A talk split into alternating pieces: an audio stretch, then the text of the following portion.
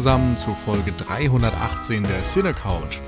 Wir vertreten heute wieder Jan, der äh, auf einem Filmfestival aktiv ist und nicht dabei sein kann und sind darum heute zu zweit.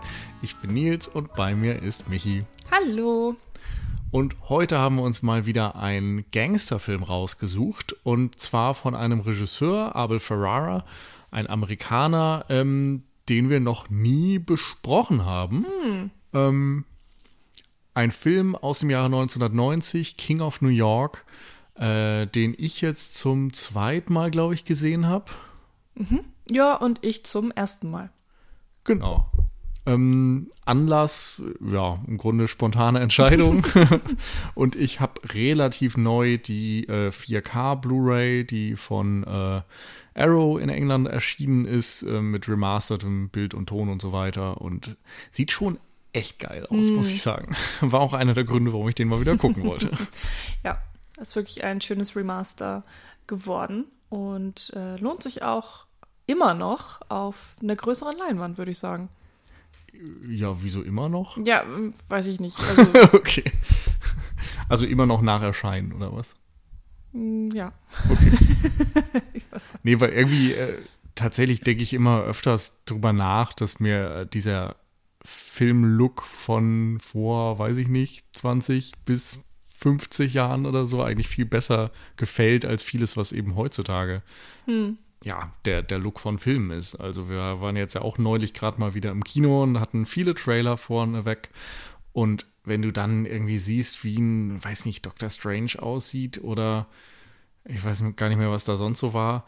Es sieht eben alles so digital aus. Es ist irgendwie alles mit, ähm, weiß nicht, es wirkt flach. Die hm. Farben sind irgendwie, ha, eben digital. Es, es, hat nicht diesen, weiß ich nicht, Effekt von, von Filmmaterial, von Celluloid, von einem leichten Korn, von irgendwie einem Technicolor-Look, den es ja auch manchmal gibt und sowas. Ich weiß nicht, irgendwie fühlt es sich immer so ein bisschen flacher und lebloser an, als es sein müsste und technischer durch diesen vielen CGI-Sachen im Hintergrund und so. Und irgendwie war es mhm. dann mal wieder eine Wohltat, dann auch so einen Film zu sehen, wo äh, eben besonders viel ähm, Aufwand ins Licht auch gesteckt wurde und in die Kamerafahrten und nicht ständig alles dann irgendwie mit einem Greenscreen abgedeckt wurde und dann nachher ausgetauscht und angereichert und so, sondern ja, halt im Vorfeld am Set ausgeleuchtet und auch auf eine sehr expressive Art und Weise beleuchtet. Und das hat mir sehr gefallen. Ja, also wir machen mit diesem Film wirklich in vielen Weisen einen, einen Schritt in die Vergangenheit, aber irgendwie auch einen, einen schönen Schritt. Sagen wir mal so, es gibt viele typische Dinge aus den 90ern, aus dieser Zeit des Kinos, auch ein paar untypische. Ähm, weshalb ich glaube ich schon mal sagen kann, dass der Film uns beiden ganz gut Spaß gemacht hat jetzt bei der Sichtung. Und äh, ja, Du hast ja schon gesagt, es ist der erste Film von Abel Ferrara, den wir jetzt hier besprechen im Podcast. Und ich glaube, das ist auch wirklich der erste ähm, Film jetzt, den ich von ihm gesehen habe. Ich kenne sonst halt vom Namen her oder auf jeden Fall noch natürlich Body Snatchers und Bad äh, Lieutenant.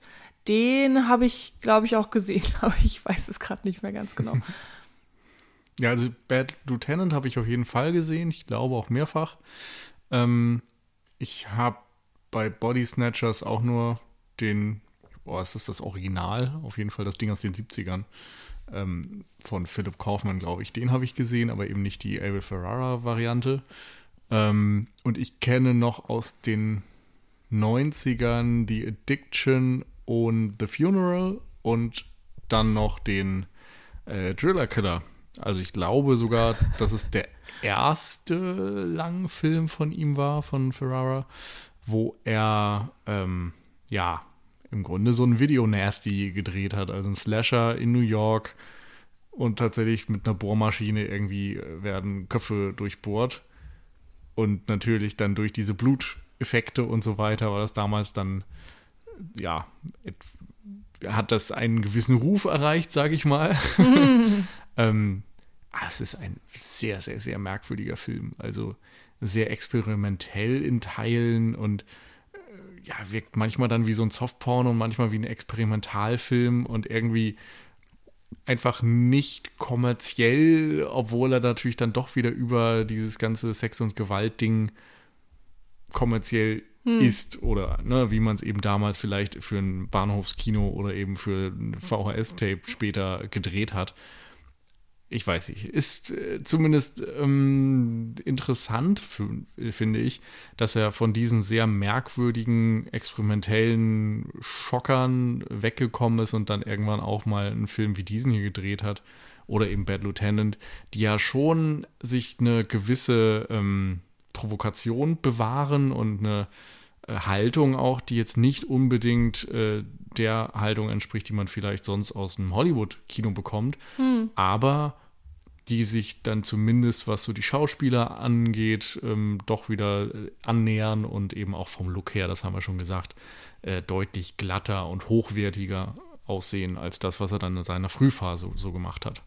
Und irgendwann kann man zumindest ja noch sagen, auch wenn ich diese Filme dann nicht mehr gesehen habe und du natürlich dann auch nicht, äh, dass er mittlerweile immer noch Filme dreht, ähm, aber eben nicht mehr so die großen Mainstream-Sachen, sondern ja, eher wieder etwas kleinere Sachen, die auf Festivals dann mal laufen und besprochen werden, aber nicht so den ganz großen ähm, Aufschlag machen. Hm. Weißt du noch, ähm, wann du jetzt King of New York das erste Mal gesehen hast? Also wie alt du da ungefähr warst oder so? Oder vielleicht sogar noch, wie du den fandest? Boah, also Anfang 20 hm, okay. oder so. Also jetzt nicht so unfassbar früh. Nicht unfassbar lange her, genau. Ähm, und ich fand ihn gut. Also hm. das war eben so ein Gangsterfilm, das habe ich erwartet eigentlich. und das habe ich auch bekommen. Mm, und ansonsten erinnere ich mich nicht so genau. Mm, nö, aber er hat ja dann anscheinend auch einen gut genug, gut, nein, einen guten Eindruck hinterlassen, dass du dir ja jetzt Jahre später dann die schöne Arrow irgendwann geholt hast. Ja, genau. Also ich mag halt zumindest Christopher Walken gerne. Mm. Der hat ja einfach eine wahnsinnige Präsenz, finde ja. ich. Er, ist, er hat immer was Eigenes.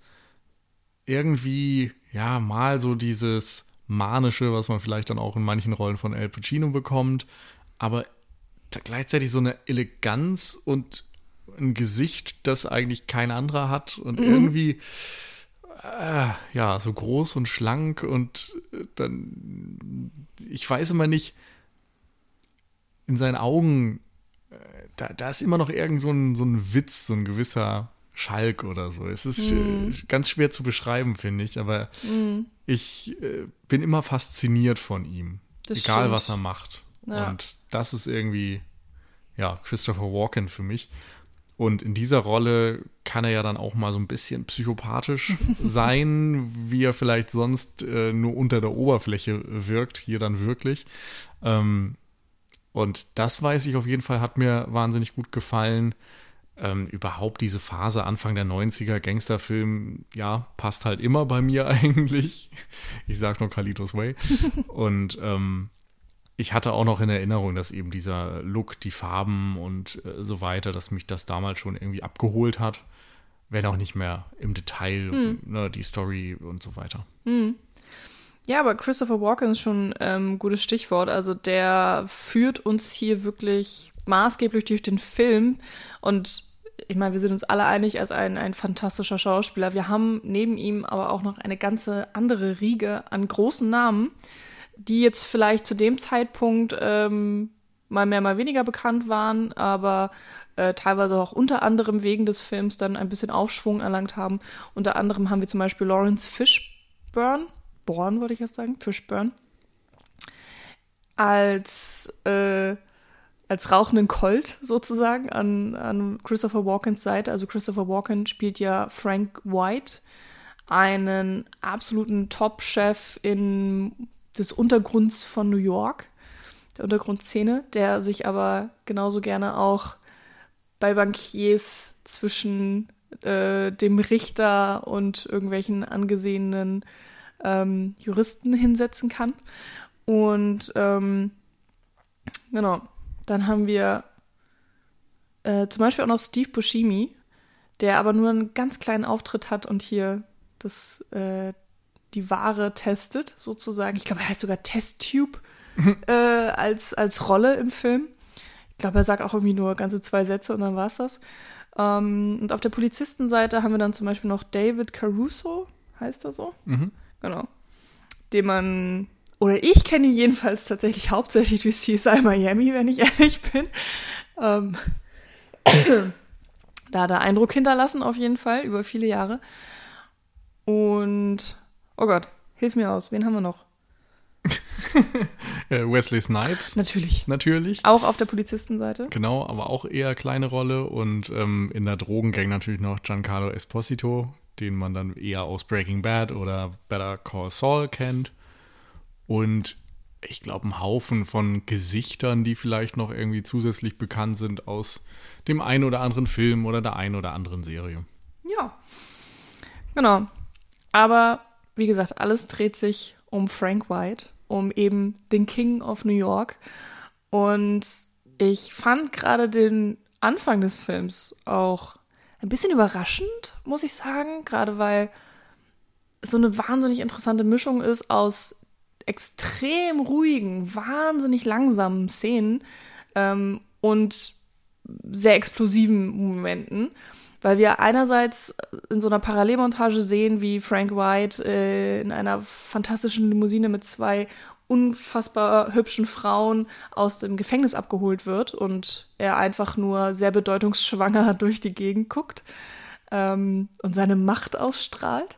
Und auf der anderen Seite haben wir dann seine Handlanger, die durch New York streifen und Leute umbringen. Also ich vermute mal dann seine ähm, ehemaligen Widersacher oder jemand, Leute, mit denen er vielleicht eine Rechnung offen hat, die ihn vielleicht ja auch ins Gefängnis gebracht haben. Das wird alles nicht unbedingt erklärt. Aber ja, man hat die explosiven Schussmomente und dann diese ganz, ganz ruhige Autofahrt durch äh, das nächtliche New York.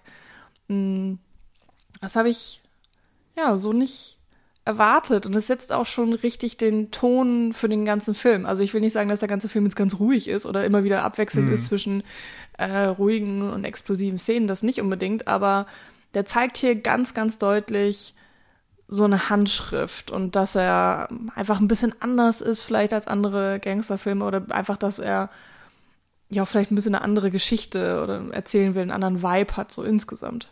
Hm. Ja, in Teilen schon. Ähm, ich habe ja gerade eben schon Kalidos Way fallen lassen. Ich finde, der wiederum passt da ganz gut rein. Auch der beginnt ja damit, dass Kalido, in dem Fall Al Pacino, aus dem Gefängnis entlassen wird. Er war dort ewig und es, bei ihm geht es dann irgendwie einen Verfahrensfehler, weswegen er dann rauskommt. Und ähm, diese ja, Dualität hat zwischen einerseits das Leben als Gangster hinter sich lassen wollen und zu sagen, ich bin geläutert, ich will das nicht mehr. Und auf der anderen Seite natürlich all diese Leute wiederzutreffen, die man äh, genau aus diesem Kontext kennt, andere Gangster, andere Leute, die einen wieder auf die schiefe Bahn ziehen und äh, dieser Versuch, dem irgendwie zu entgehen. Und Frank White kommt nun eben aus dem Gefängnis. Und auch bei ihm ist es so, er sagt später, er hat sein halbes Leben im Gefängnis verbracht. Wir wissen halt gar nicht ganz genau, was ihm da zur Last gelegt wurde und wie lange er dort war. Aber es ist halt schon deutlich, dass es eine lange Zeit gewesen sein muss. Und als er dann wieder rauskommt, stellen sich eben doch auch ähnliche Fragen. Also er ist total schnell, er ist auch erstmal höher in dieser ja. äh, Rangliste. Er ist eben wirklich schon damals scheinbar ein riesen Gangster-Boss mhm. gewesen. Äh, seine Geschäfte wurden in seiner Abwesenheit von unter anderem eben Lawrence Fishburne weitergeleitet. Ähm, und er übernimmt die sofort wieder. Er ist sofort mhm. wieder nach dieser Autofahrt auch in seinem Penthouse in irgendeinem Hotel überblickt die Stadt wie, ja, so ein, ein König oder du sagst, glaube ich, in dem Moment direkt wie so ein Batman. Ja, das habe ich an einer anderen Stelle gesagt. Aber, aber es war zumindest ziemlich früh und ja. es ist irgendwie schon ein passender Blick, wenn man das so mit Wayne Tower oder sowas vergleicht, dass dort jemand irgendwie über der Stadt thront und auf sie hinabblickt und äh, eben diese Machtposition schon inne hat und sich ja dann auch mit den Schönen und Reichen trifft, auf irgendwelchen Bällen mit den Politikern per Du ist und gleichzeitig eben ja in den Hinterzimmern auf andere Gangster trifft. Also bei ihm ist es so, dass er zwar teilweise gegenüber den Prominenten, den Machthabern den Anschein erwecken möchte, er wäre aus dieser ganzen Kriminalitätsnummer raus, aber eigentlich ist uns von Anfang an klar, auch durch diese gegengeschnittene Szene mit seinen Handlangern, die du erwähnt hast, dass er absolut weiterhin Gangster ist, dass es eben gar nicht darum geht, auf keinen Fall wieder ins Gefängnis zu kommen, sondern das ist eigentlich ein Krimineller. Hm. Ja, also und, absolut. Genau, und die, das Spannende in der Handlung ist, finde ich, dass es trotzdem nicht einfach nur so die klassische Gangstergeschichte ist von dem Typen, der dann eben als Gangster ja irgendwie scheitern muss. Es gibt immer den Ausweg, entweder wirst du tatsächlich geläutert, was ein Gangster eigentlich nie schafft, oder äh, du musst eben irgendwann gerichtet werden und äh, bist dann halt tot oder hinter Gittern. Und hier ist es aber so, dass Frank White eben eigentlich nach was Besserem strebt. Also so eine Stück, ein Stück weit von Läuterung oder so ist da dann schon drin, weil er zumindest vor sich herträgt, dass er sich engagieren möchte. Er sagt einmal so halb scherzhaft, er möchte der Bürgermeister werden. Er ähm, engagiert sich dafür, dass ein Krankenhaus in einem armen Stadtteil von New York gebaut werden soll.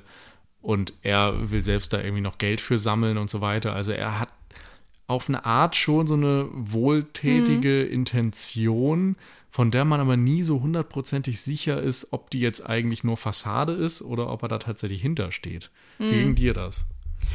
Ja, das ist der Moment, Moment, wo ich halt gesagt hatte, der ist irgendwie wie so eine Art Mafia-Batman, weil ich das irgendwie so interessant fand, ähm, dass er ja wirklich einerseits die ganze Stadt kontrollieren möchte und andererseits sagt, ich möchte dieses Krankenhaus wieder aufbauen, ich möchte der Stadt etwas zurückgeben und zu irgendeinem so, was war das, so ein District Attorney oder was auch immer, sagt er ja, I know what the city needs und, und solche Sachen. Also, ähm, ja, er scheint wirklich auch emotional investiert zu sein, auf eine Art, in diese Stadt. Ähm, und ich, ich glaube wirklich, dass er das auch so meinte. Also auch dieses von wegen, ich brauche nur ein oder zwei gute Jahre. Ähm, es hört sich an, als hätte er, möchte er so ein Lebenswerk vollfüllen, sozusagen. Etwas zurücklassen, etwas irgendwie auch im Positiven vielleicht zurückgeben. Also, dass er eben nicht durch und durch einfach nur ähm, Hauptoberbösewicht sozusagen sein möchte mhm. oder sein kann. Und vielleicht war das ja schon immer so. Wir wissen ja nicht, wie er vorher war. Ähm, es kann aber sein, natürlich, dass jetzt diese Zeit im Gefängnis ihn auch wirklich verändert hat. Ähm, man weiß es nicht so richtig. Ähm, weil so wie er aus dem Gefängnis rauskommt, was du ja auch schon beschrieben hattest, die ganzen Szenen, er macht exakt da weiter, wo er aufgehört hat. Und das äh, ist auch irgendwie total spannend, muss ich sagen. Also er hat sofort allen Ruhm, allen Reichtum, alle Verbindungen scheint er ja auch noch zu haben tatsächlich. Mhm. Auch diese Macht, dass ihr Lawrence Fishburne als sein, seine rechte Hand ähm, in der Nacht, in der er aus dem Gefängnis rauskommt, einen der anderen äh, Drogendealer umbringt. Und der war anscheinend auch wirklich ein großes, großes Ding, weil ähm, die Polizisten ihn dann später auch wieder erwähnen und so weiter. Also es ist so eine ganz merkwürdige Mischung aus, äh, ich will die komplette Kontrolle haben und bin irgendwie auch einer der, der ruchlosesten, rücksichtslosesten Gangster und macht die äh, Stadt platt, auf der anderen Seite aber sozusagen eigentlich ja für was Gutes. so. mm. Ja, ich finde, diese Moralfrage schwebt ja immer wieder über allem. Mm. Also das wird ja nicht nur bei Frank auch dann hinterfragt, sondern ähm, im Grunde bei, na, vielleicht nicht jeder Figur, aber bei verschiedenen Figuren und äh, es wird auf eine Art auch diese Systemfrage gestellt, weil die Politiker hast du gesagt, so die Verbindungen sind sofort wieder da und mhm. da ist vielleicht so eine gewisse Skepsis gegenüber Frank, aber eigentlich ist man eben sofort wieder drin im Geschäft und schüttelt die Hände und will halt den Anschein wahren, dass man zivilisiert ist und so. Und bei denen ist eben auch klar, während Frank sich dann teilweise engagiert, engagieren sie sich nicht. Mhm. Und scheinbar ist da dann auch mal ein Gegengewicht notwendig. Also so porträtiert es der Film, dass das System eigentlich krank ist und Frank White darf eigentlich nicht die Lösung sein, aber er sieht sich Stimmt. zumindest selbst als eine. Ja. Und ich nehme zumindest aus dem Film mit, dass es eine Lösung braucht, die vielleicht anders aussieht, aber die mm. jetzt nicht unbedingt durch äh, die Polizei oder durch die Politik gegeben ist. Mm. Denn da merkt man eben schon, äh, auch an, an kleinen beiläufigen Szenen, wenn im Diner zum Beispiel äh, die, die Frau mit ihren Kindern da sitzt und äh, die sich nicht leisten können, am Games-Automaten zu spielen und dann kommt irgendwie Lawrence Fishburne rein und gibt denen erstmal ein paar Münzen und ist so ein bisschen dieser Robin Hood, der Gangster, der da mal ein paar Scheine zusteckt und so weiter. Mhm. Ähm, während dann parallel irgendwie die Cops da, äh, ja, auch wie Gangster agieren und äh, sich selbst kriminell verhalten. Die Politiker, wie gesagt, nicht das Engagement zeigen. Also es gibt ja auch Gründe dafür, dass dort New York äh, so, so, ein krimineller Moloch im Grunde ist. Hm. Und das fand ich die ganze Zeit irgendwie immer spannend, hm. dass da äh, immer eine Frage von System und Moral mit drin steckt.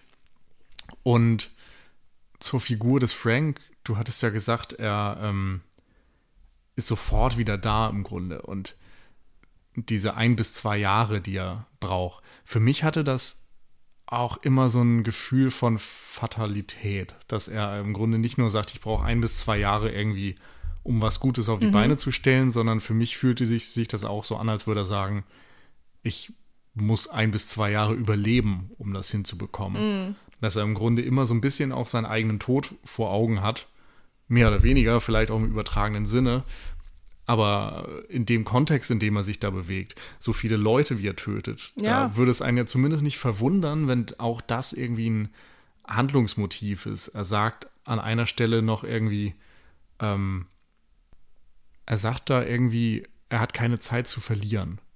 Und es muss irgendwie, ne, mhm. alles muss irgendwie schnell gehen, er hat keine Zeit für Pausen oder sowas in der Richtung. Und mhm. da finde ich, spielt er auch dieser, ja, diese äh, ablaufende Zeit, nenne ich es mhm. mal, eine Rolle.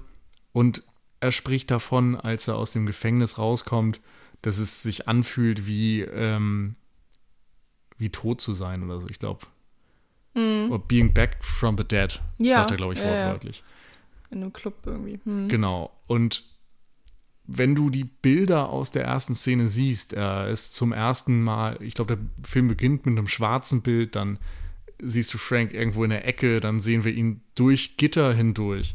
Und dann draußen im hellen Sonnenlicht und das Gitter wird so geöffnet, das Tor wird im Grunde geöffnet in die Freiheit. Es ist fast wie ein, die Fahrt in eine Freiheit und aus irgendwie diesem dunkel verlassenen, wie auch immer symbolisch aufgeladenen Gefängnis. Und für mich, ich weiß ich nicht, hat das immer so, ein, so was Überhöhtes, dass man das Gefühl hat, er kommt da raus und ihm wird nochmal Zeit gegeben und er ist sich irgendwie bewusst, dass es nicht lange gut gehen wird. Und jetzt geht er nochmal quasi in die Vollen und lebt ja auch irgendwie aus den Vollen, ne, sofort irgendwie wieder in allen Geschäften drin. Und ja, hm, ja, es macht ja auch nur Sinn, alleine in äh, dem Metier, in dem er sich bewegt und alle um ihn herum sterben. Er, er sorgt ja teilweise selber dafür, dass alle um ihn herum sterben und natürlich gerade die, die was zu sagen haben. Und wenn er sich ganz an die Spitze gekämpft hat und das hingekriegt hat, dann zwar ins Gefängnis musste, aus welchen Gründen auch immer, aber, aber trotzdem diesen Status nicht wirklich verloren hat in der Zeit, wo er weg war, ähm, das ist ja eine unfassbar außergewöhnliche Situation, die zwar sehr viele Privilegien für ihn mit sich bringt, gleichzeitig aber auch bedeutet, dass er für alle so die, die, die erste Zielscheibe ist. Also er sammelt dann natürlich Unmengen von Feinden und mit seinen kommenden Aktionen ähm, natürlich nur noch mehr. Also dadurch, dass er wirklich sagt, entweder du arbeitest mit mir oder ich bring dich halt äh, kurzerhand um, ähm, ist ihm natürlich absolut bewusst, was er da macht und er geht einfach komplett volles Risiko ein, fährt mhm. damit eben sehr, sehr lange sehr gut, wie wir im Film sehen und irgendwann äh, halt nicht mehr, weil er dann auch gar keine Freunde mehr auf seiner Seite hat. Und, und er hat ja auch zu viele Fronten auf einmal, wenn dann mhm. selbst irgendwie die Polizei anfängt, nach den Regeln der Kriminellen mhm. zu spielen und der dann nicht nur gegen drei verschiedene Drogengangs antreten muss im Grunde, sondern dann auch noch gegen die Polizei. Mhm. Es ist ja klar, dass das nicht ewig gut gehen kann. Ja, genau.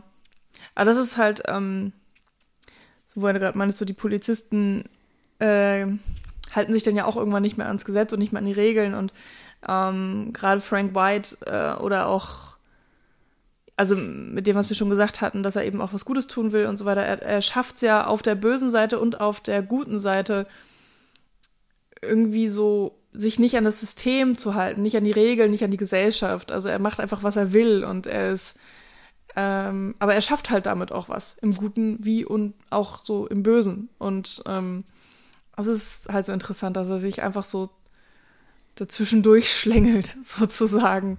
Ähm, ja, und das ist auch gerade einer der Sachen, weshalb ich äh, es so schön finde, dass hier Christopher oder so passend, dass Christopher Walken für diese Rolle genommen wurde, weil er kann auch genau das mit einer unglaublichen Leichtigkeit darstellen, finde ich. Und das zeigt sich zum Beispiel auch schon in der ersten Szene, wenn er da wirklich was zu sagen hat. Also wenn er auf äh, Lawrence Fishburne und, und die anderen Handlanger trifft, äh, die zu ihm ins Hotel kommen und ähm, am Anfang sind alle so ganz kalt und starr und äh, weiß ich, so ein bisschen ja, sehr Testosteron aufgeladen und keiner sagt irgendwas, alle stieren sich nur so komisch an und dann irgendwann löst sich die Situation und sie albern rum und tanzen und lachen ganz breit und äh, zeigen auch eine offensichtliche Freude, sich wiederzusehen und ähm, das ist auch irgendwie so eine Art Gangster oder also gerade Gangster in so der der wirklich so an der Spitze steht, der wirklich ganz ganz viel zu sagen hat. Was ich irgendwie noch nicht so viel gesehen habe, also diese diese Ausstrahlung, die er mit sich bringt, dass er äh, er ist halt nicht so eine hinterlistige Schlange und er ist nicht so ein perfider Psycho, sondern du, du merkst irgendwie, der hat irgendwie auch einfach sehr viel Herz und könnte eigentlich, also der hat eigentlich doch das Potenzial, auch ein wirklich, wirklich toller, netter Mann zu sein. So, irgendwas in seinem Leben ist schiefgelaufen und dann ist er halt in, in die falsche Bahn gekommen, aber er hätte eigentlich auch genauso gut auf der anderen Seite stehen können, habe ich das Gefühl. Ja, ähm, aber perfider Psycho ist er halt auch. Weil, nee, finde ich nicht. Aber er geht doch zum Beispiel zu diesem Adi, äh, dieser, ne, eine Gangster relativ früh am Anfang, der ihn nicht sehen will er geht in dessen, weiß ich nicht, Blackjack-Runde oder so, obwohl der ihn nicht sehen will, verhandelt und macht ihm klar, so, du kannst mir im Grunde nicht entgehen und ist eigentlich schon auf dem Weg wieder raus und wird dann von dem beleidigt und knallt ihn dann einfach ab. Und zwar irgendwie mit drei Kugeln oder so, redet dann nochmal weiter, gibt ihm noch zwei Kugeln und irgendwie beim Gehen kriegt er nochmal eine Kugel ab. Also da ist irgendwie so viel Aggression und so viel auch Kurzschlusshandlung, dass er dort diese Beleidigungen doch als Auslöser nimmt, um den komplett ne, nicht nur zu töten, sondern wirklich ja, als, als Overkill irgendwie mehr als nötig dann nochmal einen mitzugeben.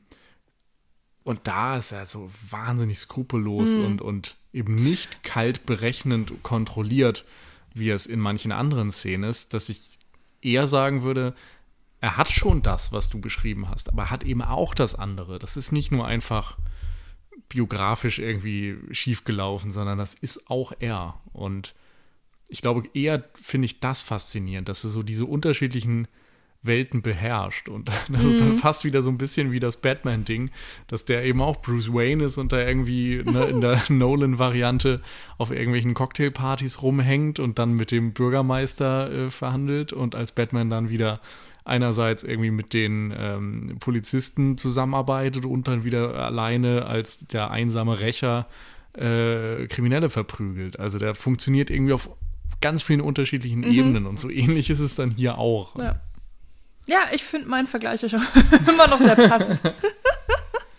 es darf auf die nächste Ausgabe gedruckt werden. Ja. Ähm, nee, also ja, stimmt schon. Ich, ich finde, er ist halt nicht so durch und durch psychopathisch, aber das mag jetzt auch einfach vielleicht daran liegen, dass man mittlerweile einfach auch anderes gewohnt ist und dann auch irgendwie alles immer krasser, immer bunter, mhm. was auch immer wird. Und ähm, wenn man sich so in die 90er zurückversetzt, das, das ist auch einfach schon ein wirklich, wirklich brutaler Film. Ähm, das vergesse ich vielleicht auch gern mal manchmal so ein bisschen, weil ich dann auch irgendwie schlimmere Sachen gewohnt bin. Aber ja, gerade für die 90er ist das teilweise wirklich schon ja, sehr düster, ähm, ja, und einfach, einfach brutal. Und ich glaube auch gerade, was, was wir ja schon erzählt haben, dass einige Polizisten die Seite wechseln und äh, das Gesetz in ihre eigene Hand nehmen, das ist, glaube ich, auch wirklich ein, ja, ein starkes Motiv, was, was nicht unbedingt oft passiert und was irgendwie auch zeigt, gleichzeitig eben einerseits, was für eine riesige böse Macht Frank White eben auch hat ähm, und dass diese Stadt eben auch so zerrüttet ist. Mhm. Also dass, dass das Gesetz und Ordnung irgendwie selbst auch schon so handlungsunfähig ist, irgendwie nichts machen kann, die, die können die alle nicht fassen und auch die anderen Gangster, die, ähm, die wir ja kennenlernen, die dann von Frank White aus dem Weg geräumt werden, wäre, hätte Frank White die nicht umgebracht, dann wären die ja auch da. Also das, man hat das Gefühl, es gibt für jeden Polizisten in der Stadt, der irgendwie ein bisschen was kann, irgendwie 20 Drogendealer, so ungefähr. Und ähm, ich glaube, es gibt nicht den Cop, der was kann. Also ich. Oder das auch, ja. Also stimmt. Äh, ich glaube, das ist der große Unterschied für mich. Normalerweise in vielen anderen Filmen gibt es immer so ein rechtschaffenes Gegengewicht. Das ist hm. ähm, ne, manchmal.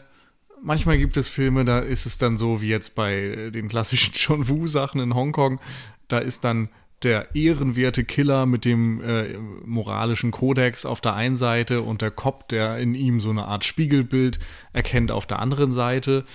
Und dann gibt es irgendwie die, ne, der böse Gangster auf der einen Seite und der gute Cop auf der anderen Seite, der ihn dingfest macht. Und äh, mal dann vielleicht so Geschichten wie jetzt bei French Connection oder so, dass der Cop über die Stränge schlägt, aber die anderen in seinem Umfeld, die halten sich eigentlich an die Regeln. Bei King of New York ist aber eigentlich jede Figur irgendwie moralisch verkommen. Mhm.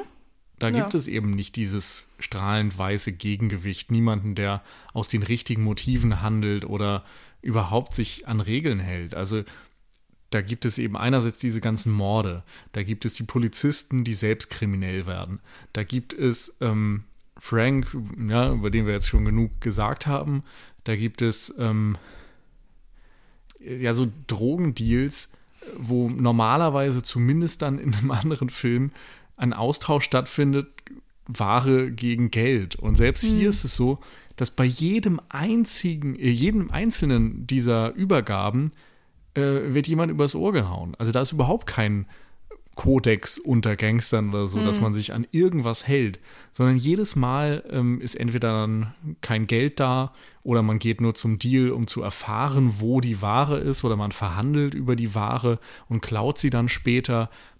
Also da mhm. hält man sich an gar nichts. Mhm. Die Politiker ne, tun nichts Gutes, weil, keine Ahnung, das ist das Einzige, was wir von ihnen sehen. Also das ist natürlich auch sehr einfach und stereotyp ja. und ja da sind auch nicht alle Punkte durchdacht in diesem Film. Das ist nicht alles bis zum Ende hin ähm, unter der Oberfläche äh, durchanalysiert und, und im Drehbuch so verankert, mm. dass da jedes Rädchen ins andere greift. Aber das Gesamtbild vermittelt dir dieses Bild.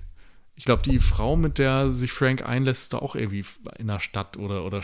Ja, die ist irgendeine Art von Juristin. Also sie wird immer mal wieder Counselor genannt. Ja, ich weiß ähm, nicht genau, was das im, was das genau ist. Ja, also sie, sie hat ja, ähm, sie wird von einem so Polizisten halt spezifisch angesprochen. Ja, ich weiß auch nicht Ich dachte genau. irgendwie Stadträtin eventuell, vielleicht ist es auch in Richtung Staatsanwaltschaft mm, oder so, aber ja. zumindest verkörpert sie eben eine dieser ähm, Regierungs, mm. äh, wie auch immer, äh, äh, äh Personen.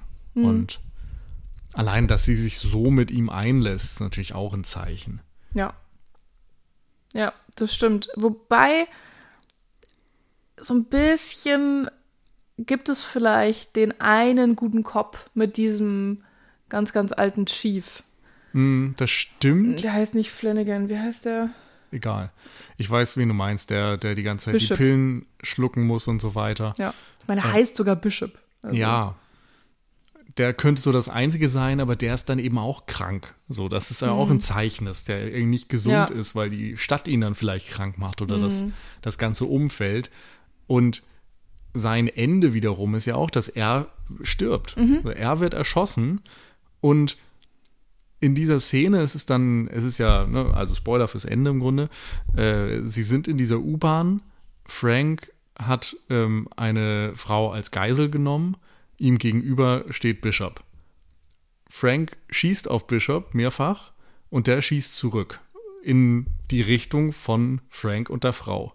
Und wir sehen halt danach nie wieder diese Frau. Mhm. Also im Grunde ist unklar erstmal, ob Frank überhaupt getroffen wird, denn der verlässt ja, ja dann die Szenerie sehr langsam, sehr bedächtig, geht mhm. wieder hinauf aus der U-Bahn in die Stadt. Das fand ich auch interessant, dass es eben nicht so dieser Abstieg ist, den man oft symbolisch hat, sondern es ist ein Aufstieg in die Stadt. Die Treppe hoch aus der U-Bahn. Du guckst gerade so fragend. Ja, weil ich mich richtig dran erinnern kann, weil ganz oft ähm, sind die ja auch äh, weißt du, so, so überirdisch, also dass du dann, mhm. wie hier mit der S-Bahn auch, dass sie einfach manchmal so ganz oben ist und dann gehen sie auch gerne mal runter, die Treppe. Deswegen, ich dachte, ich kann mich einfach gerade überhaupt nicht dran erinnern, ob er hoch oder runter gegangen ist, aber ja, ja ich weiß es halt noch, weil die im Dunkeln liegen und er äh, läuft durch diese Station, die eben auch komplett im Dunkeln ist eigentlich und die Treppe hoch ins Helle. Mhm. Also es hat fast so was Himmelsartiges, so wie es inszeniert ist. Und dann steht er auf der Straße und nimmt sich das Taxi, mhm. wo er sich dann reinsetzt. Und ähm, erst im Taxi weiß man dann final, dass er eben getroffen wurde. Was du aber nicht weißt, ist, wie geht's der Frau? Wurde mhm. die vielleicht auch getroffen? Hat vielleicht Bishop sie erschossen? Mhm. Und das wäre eben nochmal so das zynische Ende, dass selbst der eine, der noch am ehesten äh, so eine Rechtschaffenheit verkörpert, stirbt und im Tod noch eine unschuldige Frau mitnimmt. Ja, ähm, auf jeden Fall. Ich, da ist natürlich auch irgendwie viel Spekulation. Ich habe das Gefühl, das sind auch manchmal einfach so Entscheidungen, ähm, so von wegen, ja, muss man die Frau jetzt nochmal zeigen? Nee, eigentlich nicht, weil es geht nicht um sie, es geht natürlich um Frank, es geht darum, wie kommt er aus der Aber es geht um sie. U-Bahn. Finde ich. Okay. Ja, also es, also es ist wirklich ja, ein valider es Punkt. Geht im, es geht ja im Dialog davor auch um sie. Ja, ja. Also insofern, natürlich kann man jetzt drüber streiten, ob das von mir zu viel interpretiert ist, weil natürlich wird das dann nicht mehr erzählt und vielleicht hat das auch den Sinn, ja, dass sich einfach Abel Ferrara für andere Dinge dann interessiert hat. Aber im Dialog vorher mhm. geht es explizit um diese Frau und um die Frage, ob Bishop sie erschießen könnte. Und Frank sagt halt ganz klar, ich könnte. So, mhm. mir ist es egal. Ich will zwar nicht, ja. aber mir würde es nichts ausmachen. Ja. Und das verkörpert ja auch perfekt eigentlich seine Herangehensweise an fast alles. Er ist mhm. niemand, der Spaß daran empfindet, anderen Leid zu, äh, zuzufügen. Aber wenn sie ihm im Weg stehen, dann ist er immer dazu bereit. Nee, ähm, ich gebe dir da auf jeden Fall recht, weil ich das auch sofort gedacht hatte. Ähm, weil man ja in dem Moment, wo Bishop auf Frank schießt, ist die Kamera nur auf Bishop gerichtet und Bishop schießt sozusagen in Richtung Kamera. Also Frank steht hinter der Kamera und die Frau auch. Und wir haben, wir haben einfach keine Ahnung, was da los ist. Man, man hört auch überhaupt gar nichts, bis auf eben die Schüsse.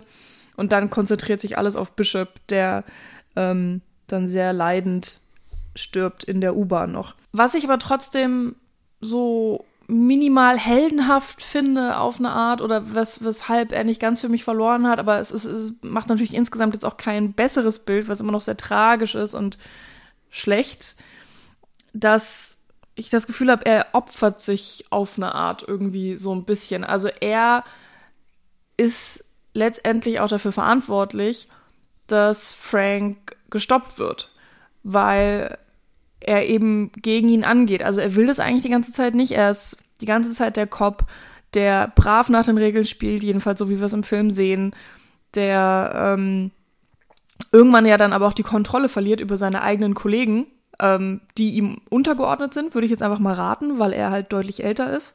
Ich habe aber vergessen, wer welchen Rang hat oder ob das jemals erwähnt wird. Aber auf jeden Fall hören sie dann halt überhaupt nicht mehr auf ihn.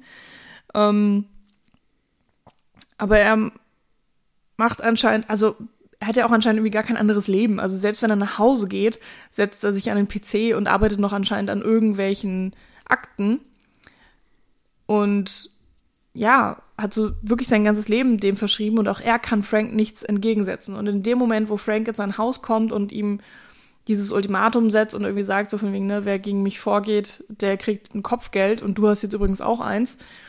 Das ist eben der Moment, wo er erkennt, so von wegen, okay, scheiße, vielleicht haben meine Kollegen ja tatsächlich recht. Vielleicht ist Frank derjenige, wo wirklich ähm, Recht und Ordnung absolut nichts bringen und wo so das Gesetz des Wilden Westens sozusagen äh, nur noch taugt. Also ich habe das Gefühl, der ganze Film hat auch gerne mal dieses Auge um Auge, Zahn um Zahn Gefühl durch und durch. Mhm. Und jetzt ist eben der Moment gekommen, wo auch er sich dem stellen muss und eine Entscheidung treffen muss und sagen muss, okay, beuge ich mich Frank und mache sein Spiel mit und ähm, werde vielleicht einfach demnächst irgendwo auf der Straße erschossen, weil irgendwer mein Kopfgeld will.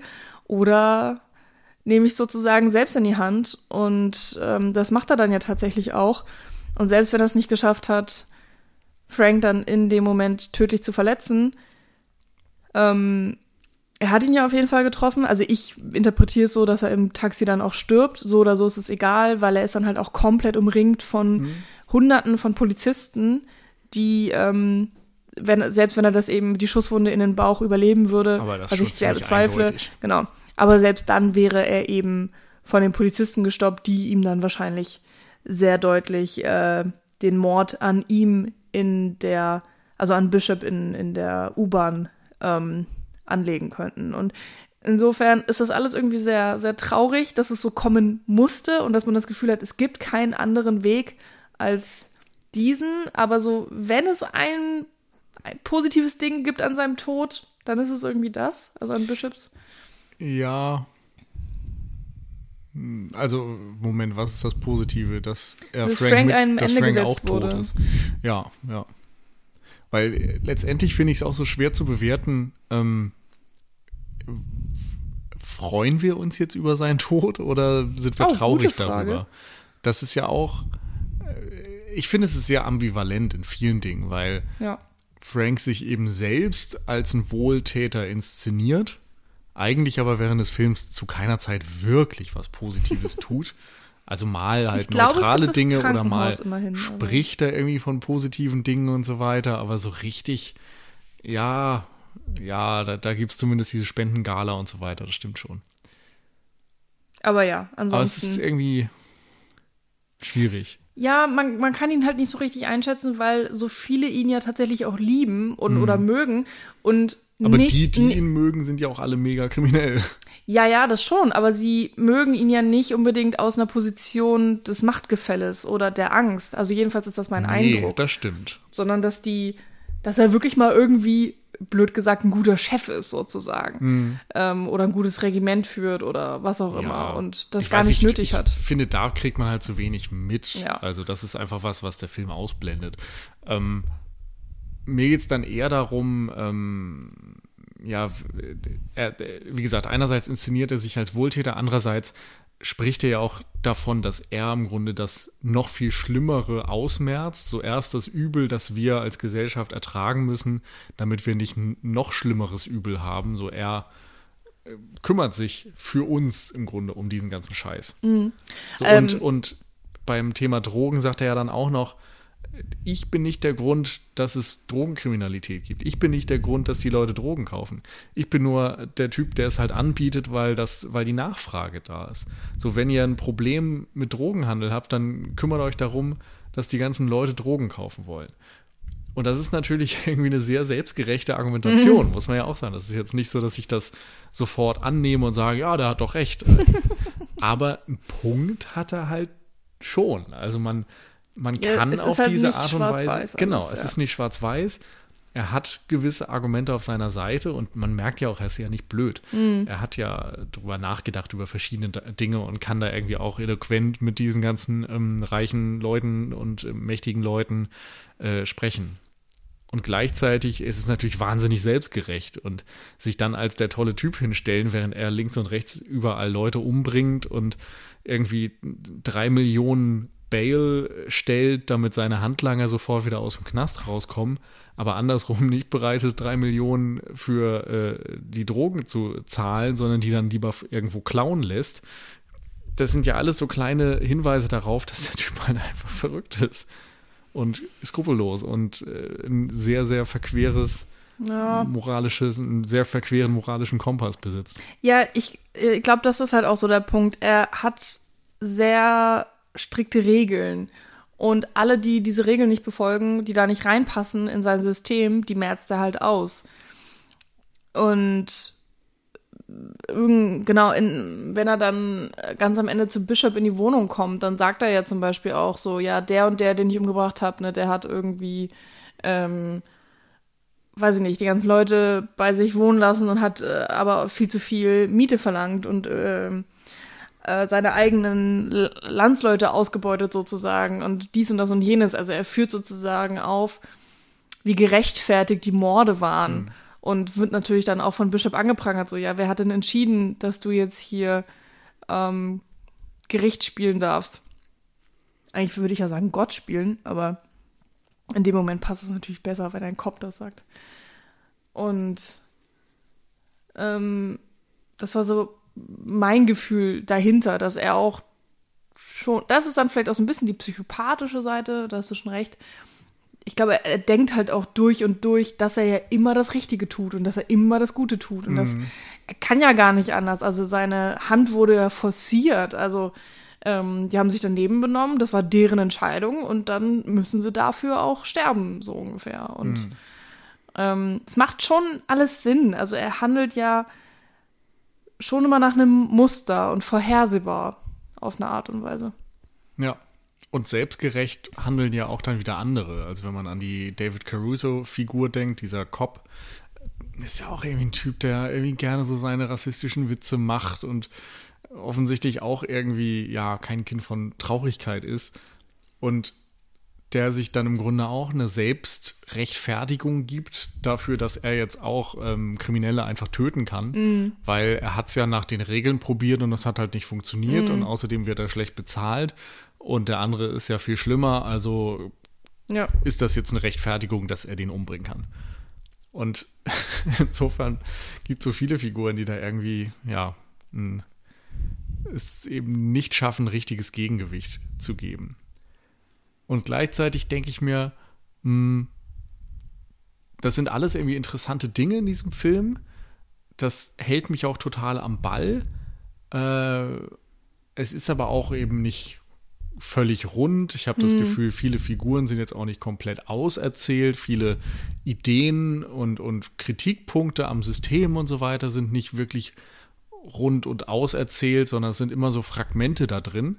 Mhm Warum es aber trotzdem funktioniert, ist für mich dann eben die Optik und die Art der Inszenierung. Da sind einfach wahnsinnig schöne Szenen drin und teilweise auch welche, die nicht nur schön sind, sondern auch einfach irgendwie eine, ja, eine Spannung in sich haben, die, die länger gehen, als sie gehen müssten, aber irgendwie, ja, was auslösen. Also diese, Diner-Szene zum Beispiel mit ähm, Lawrence Fishburne ist eine davon. So, die fahren irgendwie mit dem Auto rum, hören Hip-Hop und er will irgendwie Chicken bestellen und geht da rein und macht den Kassierer an und gibt eben diesen Kindern da erstmal Geld, mhm. damit sie an Automaten kommen.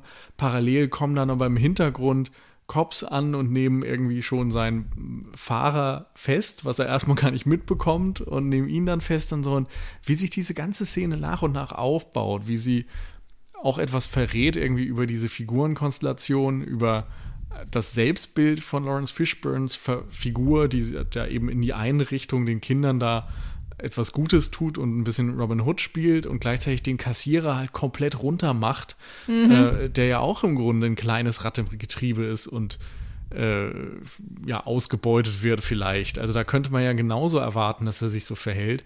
Stattdessen erhebt er sich total über den und wie dann wiederum die Kamera dort im Hintergrund eben einfängt, was passiert, als die Cops anrücken und so weiter und das alles irgendwie sich immer mehr steigert, finde ich es halt total geil inszeniert. Mhm. Und eine andere Szene wäre zum Beispiel, als Frank zum ersten Mal aus dem Gefängnis gekommen ist, in seinem Penthouse steht und das, äh, die Stadt spiegelt sich da irgendwie im Fenster und so weiter und dann kommt Lawrence Fishburne zum ersten Mal an. Wir haben ihn noch nie kennengelernt im Grunde. Wir haben nur gesehen, er hat gerade da den anderen Typen umgebracht.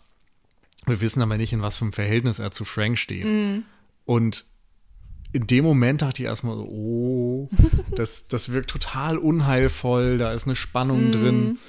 Ähm, Lawrence Fishburne tänzelt da auch so cool in den Raum rein und macht irgendwie einen auf kleinkrimineller Gangster, der sich so irgendwie so, ja, der provozieren ja, will. Ja, ja, und erst am Ende löst sich das dann auf und es ist so, hey, lang nicht gesehen. Und du merkst, okay, wir sind hier offensichtlich auf einer Seite. Genauso hätte es dazu kommen können, dass sie auf einmal die Waffen ziehen und sich in Zeitlupe abschießen. Und solche Momente, dieses Gefühl, nicht zu wissen, wohin das gerade geht, in welche Richtung das Pendel am Ende ausschlagen wird mhm. und so. Da gibt es ganz schön viele von und irgendwie besondere Momente. Weiß nicht, fand ich, das hat mich, glaube ich, noch mehr am Ball gehalten mhm. als dieses ganze äh, moralische, zwischenmenschliche. Hm. Ja. Ja, irgendwie schon. Also, ähm, der Film macht das schon ganz gut, dass er nicht so richtig vorhersehbar ist und insgesamt auch ziemlich abwechslungsreich. Also ich meine, trotzdem denkt man immer, ja, okay, zwei Parteien stoßen aufeinander und irgendwann kracht's. Also, ähm, kann man jetzt auch sagen, ist nicht ganz so abwechslungsreich, aber für das, was der Film will, für das, was er ist und was, was er darstellen möchte, die Geschichte, die er erzählen möchte, macht er das schon irgendwie ziemlich abwechslungsreich und mit verschiedenen Facetten und zeichnet einfach noch mal so ein bisschen so eine andere New Yorker Gangsterwelt, mhm. finde ich. Und ich glaube, das fand ich auch so spannend, dass ich das Gefühl hatte, dass ich irgendwie so eine Art von Film noch gar nicht gesehen habe unbedingt. Also ist jetzt auch natürlich nicht alles neu, was man da sieht und du bist nicht irgendwie von jeder Szene total weggehauen oder so, aber ja, der ist schon mit viel Leidenschaft gemacht, das merkt man einfach. Und so, es gibt immer wieder dieser rote Faden, der sich durchzieht. Also der, es gibt ein visuelles Konzept, es ist von vorne bis hinten durchgezogen. Es gibt irgendwie ähm, so, wie der Mut sein muss und äh, ne, wie, wie gritty sind wir jetzt oder wann sind wir es nicht, wann sind wir laut, wann sind wir leise. Das hat alles irgendwie System und Struktur und so Sinn und Verstand und trotzdem halt sehr viel äh, Leidenschaft und Liebe zum Detail und Liebe auch mal ein bisschen extravagant irgendwie zu sein. Also gerade wenn es dann zum Beispiel mhm. die Szene gibt, ähm, ich glaube, das ist ja dann relativ am Ende in diesem wahnsinnig weirden Stripclub, der es angeblich sein soll, der dann so komplett im blauen Licht eingefärbt ist und mit wahnsinnig hohen Kontrasten. Also du hast eigentlich nur dieses blaue Licht und schwarz. Mhm. Und es gibt jetzt auch nicht viele Abstufungen dazwischen. Es gibt halt dieses Blau und schwarz. so. Ja, ich glaube, es gibt ab und zu da doch orangene Leuchten in ja, anderen genau. Räumen davon oder so. Ja. Und Christopher Walken, ich glaube, auf seiner linken Seite hat er so eine rote Lampe und rechts wird er dann von blau angeschienen ja, genau. und so.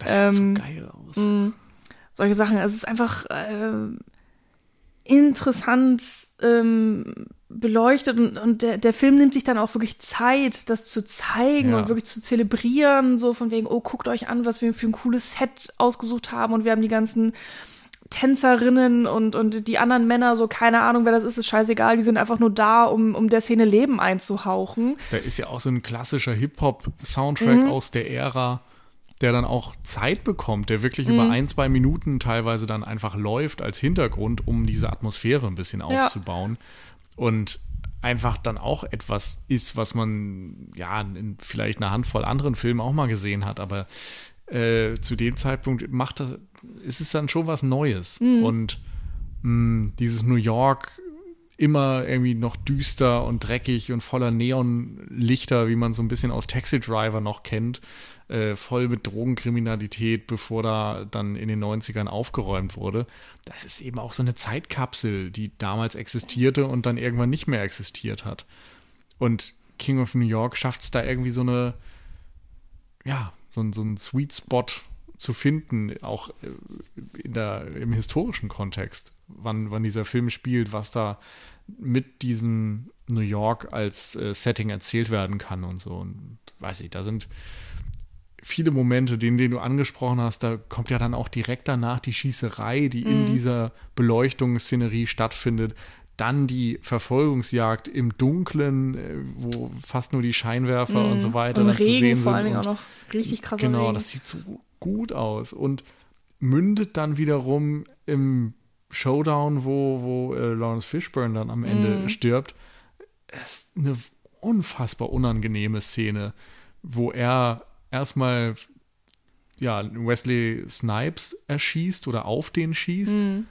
dann wiederum von David Caruso getroffen wird. Mhm. Also die zwei Cops im Grunde, der eine angeschossen, der andere tötet äh, oder schießt Lawrence Fishburne an als Gangster und dann, dann liegt er ja dort irgendwie, hat vorher jede Menge Drogen eingeschmissen und lacht nur manisch, lacht im Grunde den Mann, den er gerade angeschossen hat, aus oder mhm. den er lacht äh, vielleicht sogar vielmehr David Caruso aus dafür, dass er seinen Kollegen nicht wird retten können, obwohl er es versucht.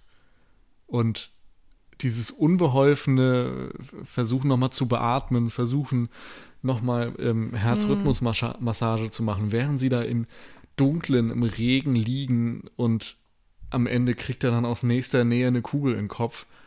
Pff, das, das ist schon auch irgendwie verdammt brutal und verdammt mm. mutig in, in so einem Film zu erzählen.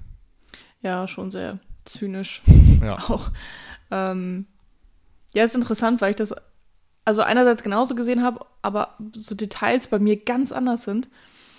Ähm, auch dieses manische Lachen, ich habe das auch überhaupt nicht darauf bezogen, dass Fishburne, wie heißt der, Jump oder so heißt seine, seine Rolle im Film, dass er irgendwie Drogen genommen hätte, sondern es ist irgendwie, der, der ist ja schon die ganze Zeit so einfach nur, hm. weiß ich nicht, den nee. finde ich halt Psycho, so im Gegensatz ja. zu. Ähm, ich meine das auch eher so, Frank dass White. es da noch reinpasst. Dass ja, da in dem stimmt. Moment dann einfach ja. eher so ein bisschen manisch hm. äh, reagiert, hm. als gefasst oder, oder panisch hm. wegen seines eigenen Todes, sondern du hast das Gefühl, das interessiert ihn gar nicht. Nö, genau, ja. Ist schon, ist schon auf jeden Fall ähm, sehr abgedreht. Alles. Und auch die Szene auch wieder interessant in Szene gesetzt, weil irgendwie auch, die sind unter so einer Brücke, glaube ich, oder so einer, über denen ist eine U-Bahn, was auch immer. Ähm, es ist alles auch so wahnsinnig dunkel da in dem Moment. Du hast auch wieder hohe Kontraste, also sehr scharfes Licht, äh, dieser ganze Regen von allen Seiten, also natürlich nicht direkt unter der Brücke, aber insgesamt schon. Und ja, dann einfach diese zwei Leute, die sich, die sich jagen und dann halt abknallen. Und irgendwie hat man das Gefühl, bis dahin war alles so ein ganz weirdes Katz-und-Maus-Spiel und jetzt wird es auf einmal ernst. Und das merkt man ja, finde ich, dann auch bei David Caruso, weil der ja da wirklich extrem mitgenommen ist, wenn er seinen Partner nicht retten kann, beziehungsweise wenn er ihm beim Sterben zusehen muss.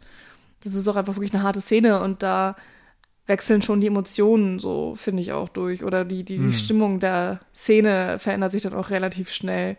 Ja, und ich glaube, es liegt auch ein bisschen daran, dass David Caruso eigentlich die ganze Zeit für mich sehr unsympathisch Absolut. wirkte, also völlig unsympathisch. Ja. Und in dem Moment hat man dann aber irgendwie doch Mitleid und mhm. merkt, ah, da ist aber schon auch äh, Empathie und das wird dann wieder konterkariert, dadurch, dass er Lawrence Fishburne so brutal hinrichtet im Grunde mit mm. diesem mhm. Kopfschuss. In der nächsten Szene dann aber bei der Beerdigung wieder komplett am Boden ist und dann erschossen wird. Also. Ah, stimmt. Da, da ist so viel auch emotionales Hin und mm. Her, durch das einen dieser Film schickt, mm. ich wollte mhm. gerade sagen mitnimmt, aber im Grunde nimmt er dich nicht an der nee. Hand, sondern er stößt dich da durch. Ja. Und das finde ich, ja, es ist was Besonderes, weil viele Filme dann irgendwie doch eher davor zurückstrecken und wenn schlimme Momente kommen, dann kommen danach irgendwie wieder tröstende und so. Und hier wird es dann manchmal in gewissen Phasen eher nochmal, da wird das Messer nochmal umgedreht. Ja. Ja, da finde ich, hat er auch ein ganz besonderes Pacing. Also der ist ja wirklich sehr überlegt, wann nimmt er sich Zeit, wann erzählt er halt gar nichts und zeigt einfach nur die Stimmung oder was gerade passiert und so weiter.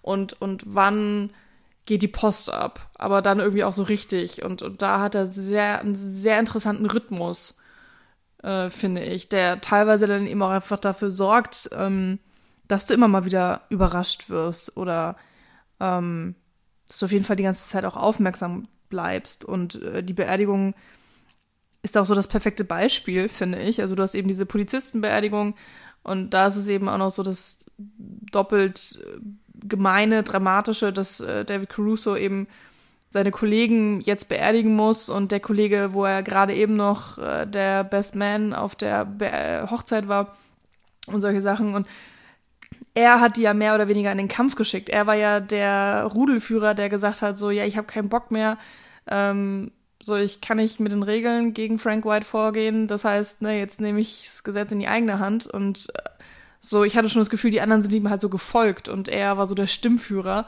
Und jetzt ist er der Einzige, der noch lebend dasteht und ja, sozusagen seine Kollegen in Tod geschickt hat oder auch auf jeden Fall mit dafür zu verantworten ist. Und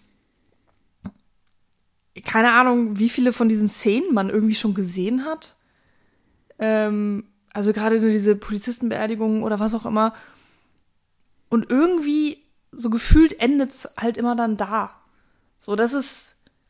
Es hätte schon das Schlimmste eigentlich sein können, was ihm passiert. Und dass dann aber tatsächlich Frank White selbst in der Limousine auf diese Beerdigung fährt.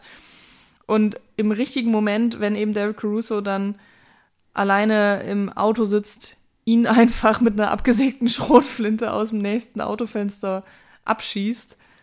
Äh, ja, also damit hatte ich wirklich nicht gerechnet, muss ich sagen. Und es ist halt auch einfach so ein, ja, da kommt vielleicht doch wieder der Psycho ein bisschen durch. Ähm, irgendwie bin ich zu nett zu ihm. Ich weiß auch nicht warum.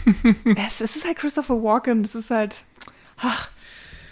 Aber ja, da ähm, zeigt er, also Frank White dann auch mal wieder, dass, dass bei ihm mit allem zu rechnen ist. Einfach. Und, und dass er vor absolut nichts Halt macht. Ich meine, wer macht das denn? Er schickt ja auch noch nicht mal einen seiner Handlanger, der die Arbeit für ihn erledigt. Ich meine, okay, die sind auch ungefähr fast alle tot. So, er macht's halt selber. Das ist halt auch einfach natürlich ein sehr deutliches Zeichen, ähm, was er da setzt. Ja. Ja, insgesamt muss ich einfach sagen, ähm, ja, bin ich ich weiß gar nicht, ob ich positiv überrascht bin. Ich habe ja einfach nicht wirklich irgendwas erwartet, aber ich habe auf jeden Fall einen anderen Film gekriegt, als ich erwartet habe. Also wenn man so hört, 90er, Gangster, äh, New York, äh, Drogenbosse, bla bla bla. So, den Film hatte ich nicht vor Augen, wenn ich ehrlich bin. Und das meine ich wirklich absolut nur im Guten. Der hat einfach irgendwie Stil, der hat Charakter, der weiß ganz genau, was er will und dass er irgendwie auch ein bisschen anders sein will oder sich ein bisschen abgrenzen will, vielleicht von, von anderen Gangsterfilmen, die es da schon gibt. Es gibt einen fantastischen Christopher Walken, der, finde ich, fast schon irgendwie noch mehr Momente hätte bekommen können, wo er richtig mal scheinen hätte können. Und mich persönlich hätte es auch nochmal sehr interessiert, mehr über ihn zu erfahren. So, was sind eigentlich genau seine Handlungsgründe? So, wo kommt er her? Was ist was hat er alles irgendwie durchgemacht? Warum ist er jetzt da, wo er ist? Also irgendwie, für mich hätte es gerne nochmal äh, ein Prequel geben können. Nach, nach diesem Teil jetzt vielleicht. Einfach, weil mir die ganze Welt auch gefällt, die hier gezeichnet wird und die Regeln, die etabliert werden. Es macht irgendwie alles Sinn und es hat Hand und Fuß und ähm, es ist wirklich ein gelungener Film, auch wenn es weiß ich nicht, mir hier und da an ein paar Sachen fehlt oder mangelt. Mhm. Und es hätte irgendwie teilweise ein bisschen mehr Tiefe haben können an einigen Stellen. Und ähm, ja, aber ja, echt, ich kann nicht viel meckern. Ich finde es ähm, interessant, weil ich gerade bei deinem Fazit denke, so ja, in einigen Punkten stimme ich total zu und in anderen sehe ich es halt eigentlich komplett anders. Also ähm, das, ist auch okay. Ja, und, und ich mag den ja trotzdem oder mag den auch. Äh, das Lustige ist nur, ähm, ich, also es ist komplett Gangsterfilm und Drogen und New York und so, das Ganze, was du erzählt hast, das ist ja einerseits schon dieser Film und andererseits ist er eben anders, mhm. als man es vielleicht erwarten würde. Und für mich ist er eben so anders, weil er sich dann doch ähm, weniger rund anfühlt und weniger auf den Punkt und weniger mhm. durchdacht aber vielleicht auch, ähm, es ist schwierig in Worte zu fassen. Er hat was davon, aber hat eben auch das absolute Gegenteil. Also diese äh, Beleuchtung und alles, das wirkt manchmal so sehr klassisch und nach so einem mm. High-Budget Hollywood-Gangsterfilm. Und dann ist er eben manchmal so zynisch, dann ist er manchmal brutaler und, und auch äh, in der, in der Darstellung von Emmy Nacktheit viel offener, als man es mm. in vielen anderen ähnlich gelagerten Filmen kennt. Er ist zynischer, er wirft ein schlechtes Bild auf die amerikanischen Systeme mm. ähm, und fühlt sich nicht so auf den Punkt erzählt an und so weiter.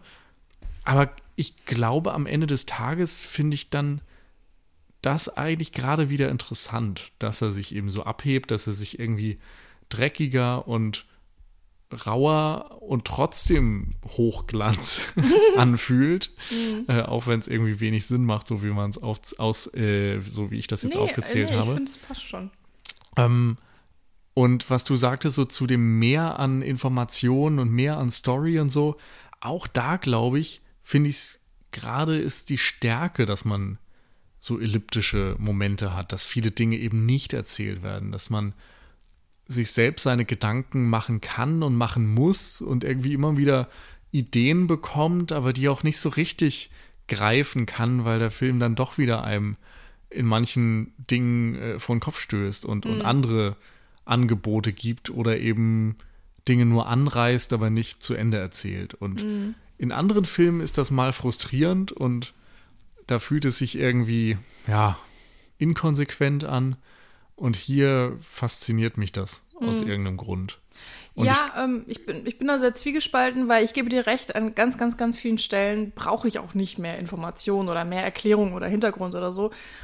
Ähm, und es funktioniert für mich sehr gut und dadurch wird auch immer wieder Spannung erzeugt oder einfach so ein Interesse, dass du am Ball bleibst, dass du denkst, uh, was passiert als nächstes? Du kannst es auch nicht richtig einschätzen, aber gleichzeitig habe ich das Gefühl, da ist mehr Potenzial da gewesen, was vielleicht nicht ganz richtig ausgeschöpft wurde. Und was jetzt auch wieder sehr viel Spekulation ist, aber der Film war ja in seiner Ursprungsfassung deutlich länger und wurde, glaube ich, echt nochmal um echt einige Minuten äh, runtergekürzt. Ähm, und da habe ich mich dann auch so ein bisschen gefragt, so, hm, wer weiß, was es da vielleicht noch so gab. Aber ja, wie gesagt, alles totale Spekulation. Ja. Aber wie gesagt, am Ende des Tages ähm, ein empfehlenswerter Film, den man auf jeden Fall, wenn man sich irgendwie für diese Art von Film, diese Art von Genre erwärmen kann, äh, ansehen sollte. Gerne in dieser 4K restaurierten Fassung. Das macht echt Spaß, den so zu sehen.